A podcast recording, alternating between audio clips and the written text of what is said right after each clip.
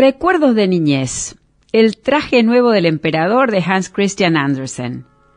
Érase una vez una comarca donde reinaba un emperador muy vanidoso que usaba trajes muy lujosos y llamativos. Un día llegaron dos impostores que se hicieron pasar por maestros de la sastrería. Los falsos sastres lograron engañar al monarca, a su corte y a todo el pueblo, haciéndoles creer que eran capaces de fabricar un traje que solo la gente inteligente podía ver. Según los embusteros, solo a los ciudadanos idiotas el traje les resultaría invisible. Un ardid, para quedarse por supuesto con las finas telas, los hilos de oro y valiosos materiales que nunca utilizaron. Todos mordieron el alzuelo. Por temor a quedar como imbéciles, vitorearon el magnífico traje del emperador mientras éste se paseaba, sin ropas, por las calles del reino. El emperador no era ciego, pero no quería pasar por el único tonto, eso debilitaría su poder. Por lo tanto, optó por pasearse tan orondo que hasta él mismo se convenció de la farsa. De pronto, la mentira quedó al descubierto cuando un niño del público gritó con esa inocencia, pureza y valentía que tienen los pequeños El rey está desnudo.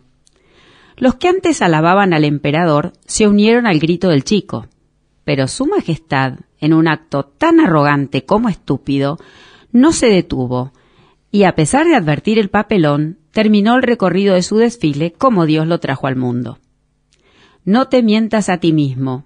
El hombre que se miente a sí mismo y escucha su propia mentira, llega a un punto en que no puede distinguir la verdad dentro de él y por lo tanto pierde todo respeto por sí mismo y por los demás.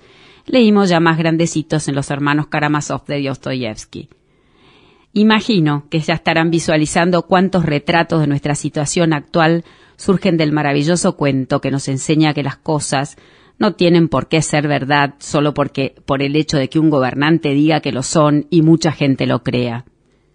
La promesa de un presidente que nos iba a cuidar la salud, aún a costa de la bancarrota económica, fue siempre falsa. El Estado te cuida por el bien de todos, repetía el mandamás del pago grande y el del pago chico. Por mi bien, pero si yo me estoy fundiendo, pensaba el comerciante. Por mi bien, pero yo quiero ir al cole, pensaba el niño. Por mi bien, pero yo me quiero vacunar, pensaba el viejo. Todos, escribió Borges, es una abstracción, la muchedumbre es una entidad ficticia. Lo que realmente existe es cada individuo. Metafóricamente hablando, en nuestro país, el niño ya hace mucho que grita que el rey está desnudo, que todo es una farsa. Pero la gente tarda en reconocerla. Por miedo o quizás por padecer de una especie de síndrome de Estocolmo con el Estado. No es que sea extraño, no es la primera vez en la historia que esto sucede. Los esbirros que viven de la política son como los astres embusteros muy habilidosos para vender la quimera socialista. Hoy, la terrible cifra de más de 100.000 muertos y la quiebra económica de distintos sectores de la economía han dejado al desnudo la falacia que representó aquella tesitura ridícula salud o economía. Quedó al desnudo la estrechez de miras, la corrupción, la ineficiencia y la impudicia de lo que se ha dado llamar, con razón, el peor gobierno de la historia. Tomo para ser breve un símbolo, una sola imagen, el mocoso imberbe de la cámpora haciendo la V de la victoria mientras lo vacunaban. Derrota para el anciano a quien se la quitó y lo hizo parte de la dolorosa cifra de los cien mil porque desde el momento en que el mundo descubrió las vacunas y se comenzó el proceso de vacunación y el Estado, cual perro del hortelano, nos prohibió a los particulares el acceso a ella de manera privada, se convirtió en el responsable por cada muerte. Sumada a la ineficiencia propia de un Estado socialista, hay que agregar la falta de integridad de los especímenes que lo conforman. Pero ¿quiénes se creen que son? Nos preguntamos azorados ante el escandaloso vacunatorio VIP.